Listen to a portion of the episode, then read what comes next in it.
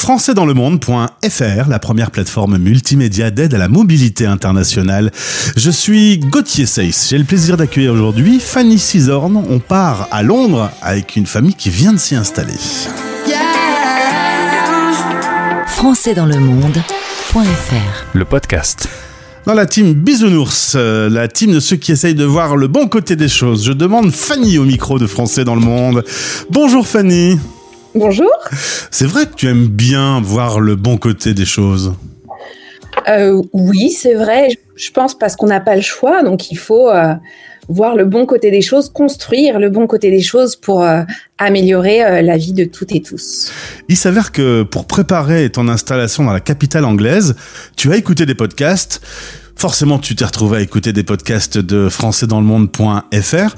Euh, c'est un, vrai outil aujourd'hui de, de préparer une expatriation, de se renseigner et d'entendre des Français qui ont vécu la même chose?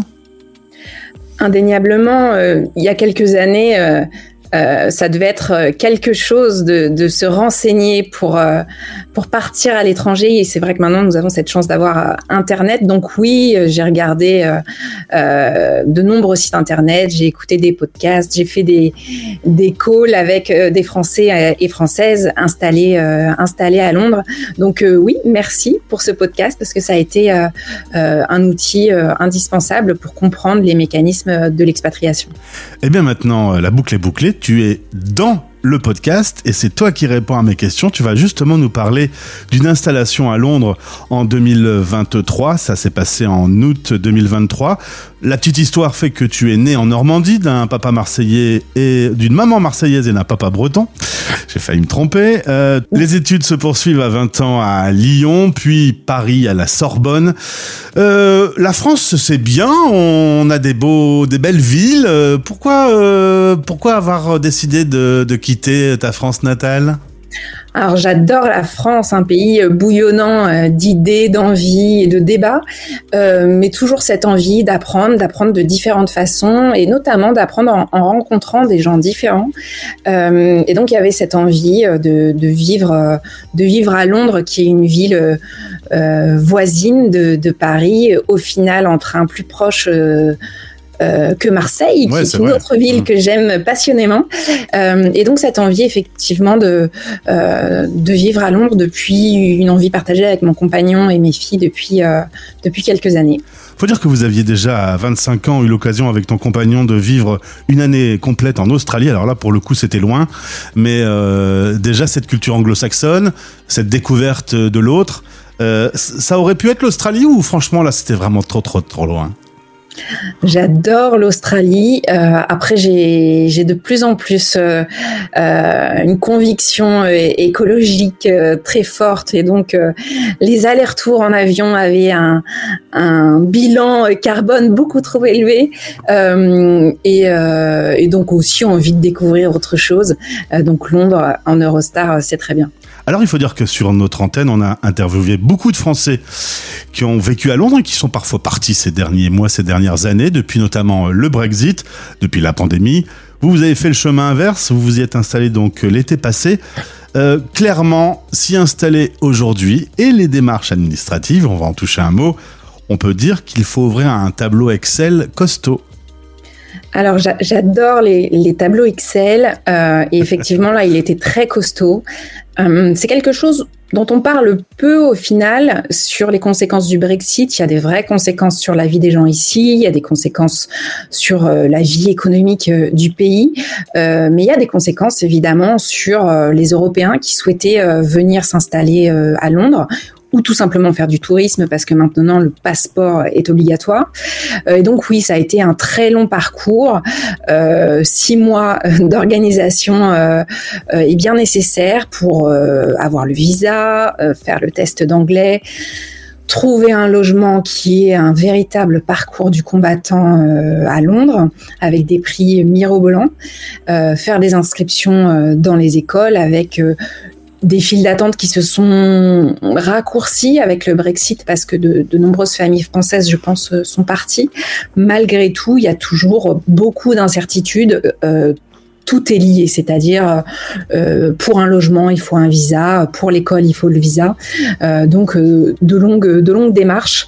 après effectivement beaucoup d'organisations, mais on est bien conscient de notre chance, on est bien conscient que c'est une expatriation choisie, c'est une mobilité voulue pour euh, une opportunité professionnelle. Donc euh, euh, voilà, malgré tout, au bout du bout, c'était une vie, une vie très sympathique qui allait nous attendre. Donc on, l'a fait avec plaisir. Il faut dire qu'entre le vote du Brexit et ce qui est réellement mis en place depuis finalement quelques mois seulement, c'est maintenant que la galère commence réellement. Tu me parlais du test d'anglais, du visa, les coûts aussi, parce que tout augmente.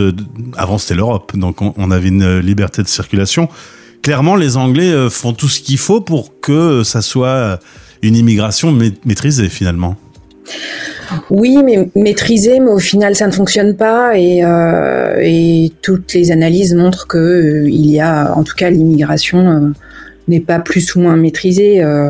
Euh, les chiffres sont, sont, les mêmes, donc euh, euh, l'immigration, faut, faut la réfléchir autrement. Et quand il y a de la misère dans le monde, on a beau mettre des visas, des passeports, des, des bateaux flottants pour y mettre les réfugiés, bah, tout ça ne fonctionne pas. Donc, euh, euh, si c'était simplement pour l'immigration, euh, en tout cas, c'est pas une solution. Si c'était soi-disant pour protéger de l'économie de l'Europe, ça ne fonctionne pas non plus. Il y a eu un, rapport très récemment du maire de Londres qui montre les conséquences du Brexit sur l'économie londonienne. Donc Bon, je pense que les conservateurs, et d'ailleurs ils sont bien, bien mal lotis dans les sondages, les objectifs visés ne sont pas atteints. Après, euh, après c'est aux électeurs anglais euh, d'en juger, bien sûr. Ça fait juste un tableau Excel un peu plus compliqué. Euh, concrètement, pour une famille de quatre personnes, le coût, par exemple, ça représentait combien votre installation à Londres? Ça, je peux pas vous dire parce que comme c'est une expatriation qui est accompagnée par par par euh, l'employeur de, de, mon compagnon. Euh, en tout cas, ce que, ce que je peux vous dire, c'est qu'il y a le, coût du déménagement, un déménagement lambda, on est déjà tous bien stressés, donc à l'étranger, c'est énorme. Euh, les frais de scolarité des écoles françaises, et puis le coût de, le coût de la vie est, est aussi plus élevé, et, et, le coût du logement. Moi, c'est vraiment, s'il y a une chose qui m'a vraiment marqué euh, en arrivant à Londres, c'est le coût du logement, parce que déjà quand on vit en région parisienne, on se dit mais où va-t-on? Quand on arrive à Londres, on, se dit mais mais le monde est fou, le monde est fou. Et puis quand on, est française, qu'on a une culture euh, de la bataille politique aussi, euh, et, qu'on voit que les, locataires ont si peu de droits ici. tous les ans, les, les contrats de location sont euh, euh, renégociables, les augmentations de loyer ne sont pas encadrées par la loi. Euh, bon voilà, c'est quand même, ben, c'est un pays anglo-saxon avec ses qualités et ses défauts. Et c'est vrai que sur le logement, la vie est dure. La vie est dure pour les Londoniens qui qui ont une vie plus, plus délicate que la mienne, en tout cas, ouais. Vous avez décidé de vous installer dans quel quartier? Alors on est au-dessus de, de Camden, donc c'est un quartier euh, euh, qui se veut euh, populaire, en tout cas plus populaire que le centre-ville. On avait cette envie euh, euh, d'être connecté à, des quartiers qui vivent, à des quartiers où sont installées des familles, pour retrouver ce qu'on a quitté. On, habitait une ville de banlieue parisienne qui s'appelle Ivry-sur-Seine, qui est une ville que, j'aime énormément. et on avait cette envie de retrouver un multiculturalisme, une vie de quartier, et, et on s'y plaît. Côté professionnel, euh, tu as travaillé 15 ans avec des collectivités territoriales. Euh, depuis quelques années, tu travailles au sein de l'agence Jarod, qui travaille sur tout ce qui est influence, euh, stratégie de communication. Concrètement, le réseau, tu sais ce que c'est. Quand tu es arrivé à Londres, bah, tu n'en avais pas. Tu m'as dit que, par exemple, tu avais poussé la porte de Londres Accueil, qui fait partie du réseau FIAF, qui est partenaire avec Français dans le monde. Il y a utilité assez vite à, à se retrouver son réseau pour pour son quotidien, pour sa santé mentale, pour euh, voir des gens et parler? Bien sûr. Alors, je connaissais déjà des, du monde à Londres, notamment euh, via l'agence Jarod euh, avec laquelle je travaille, parce qu'on a des clients qui sont qui sont ici, des personnalités ou dirigeants. mais évidemment, j'avais cette envie d'élargir mon réseau, de connaître, d'avoir aussi des, tips et conseils de mes concitoyens. Alors, avec cette envie de, de ne pas m'enfermer évidemment dans la communauté française, parce que quand on va vivre à l'étranger c'est pour euh, découvrir plein de personnes, mais malgré tout, cette communauté française a été une vraie richesse, euh, que ça soit sur euh, le logement, les réseaux, les lieux de, de rencontres, de réunions. J'ai participé à, oui, à, des tas de, de tas de, colloques, de séminaires sur la démocratie, le féminisme, qui sont des sujets qui me sont chers, par par le biais de, rencontres de Français qui après euh, euh, conseillent, mettent en réseau. Donc oui, c'est une richesse indispensable et je conseille vraiment à, tous les Français, même celles et ceux qui, ont envie de prendre la distance euh, avec la communauté française en se disant je vais à l'étranger pour rencontrer des Anglais ou autres. Bien sûr, bien sûr, bien sûr malgré tout, c'est une richesse euh, extraordinaire ben, d'accepter les expériences euh, des uns et des autres. Donc euh, oui, indéniablement, ça a été un accélérateur de bien-être et de réussite à cette expatriation. Fanny, pour conclure, six mois après votre installation, il y a quand même des moments où tu dis ah j'ai fait une bêtise, j'aurais pas dû, ou ça n'arrive pas, ou à l'inverse des moments de d'euphorie, de c'est super cette nouvelle vie. Il est où le curseur? Est-ce qu'il bouge? Le curseur bouge toujours.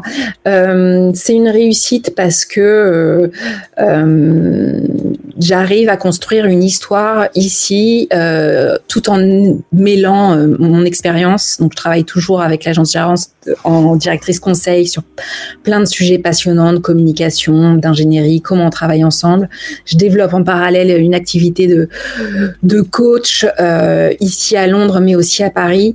donc, c'est voilà ce ce grand bain, euh, je, le saisis euh, parce que c'est l'aventure, parce que je me permets d'oser, parce que je, suis aussi très bien accompagnée pour le faire. Mais évidemment, il y a des doutes, évidemment, il y a plein de questions, euh, mais c'est aussi ben, un état d'esprit de se questionner, de, douter, et c'est plutôt sain de douter et de se questionner sur là où on en est. Mais le fait d'avoir des collègues, le fait d'avoir des amis, le fait d'avoir euh, un réseau solidaire fait que euh, ben, on trouve des réponses euh, à nos questions. Et puis, je, mets aussi à cœur d'avoir un, engagement local et engagé et militant. Donc, je, je donne aussi de mon temps euh, à l'association Oxfam euh, dans mon quartier avec cette volonté de me connecter du coup à ce pays, de, de construire une histoire avec ce pays et cette ville. Euh, voilà, penser, euh, penser global et agir local, c'est quelque chose que, que j'aime bien mettre en pratique dans mon travail, mais aussi dans ma vie de tous les jours et le bon côté des choses et la team Bisounours est donc respectée. Merci Fanny pour ce témoignage. Et si tu cherches une bonne baguette française, j'ai interviewé euh, la famille Puget qui s'est installée et qui vient des Vosges et qui a ouvert sa boulangerie euh, à Londres il y a peu de temps parce que le pain mou anglais, on peut quand même reconnaître que là, là, ils ont un peu de, un peu de retard avec le nôtre hein, quand même. Non, ça te gêne pas le pain mou? Eh bien, je m'y fais, euh, je m'y fais, mais c'est vrai, euh, c'est vrai que j'ai euh, j'ai plaisir à, à manger la fameuse baguette quand je reviens en France, mais après, il y a malgré tout plein de bonnes choses. Les Français me posent toujours la question, c'est la première question qui vient quand je vais en France. Est-ce que tu manges bien? Donc, on voit quand même qu'il y a qu'il y a une appétence pour la nourriture pour nos collègues français. mais oui, je rassure tout le monde, on peut manger bien à Londres et euh, j'ai pas encore tenté la gelée, mais, euh, mais promis, ça sera fait prochainement. Eh bien, tu me raconteras. Merci pour ce témoignage. On te retrouvera dans quelques mois pour voir euh, justement comment cette installation se passe. Merci et bon courage pour ton activité. Je rappelle que tu es donc coach dans tout ce qui concerne le faire ensemble pour les dirigeants. C'est Fanny Cisor Conseil. Belle journée et bon thé du coup. Merci beaucoup. françaisdanslemonde.fr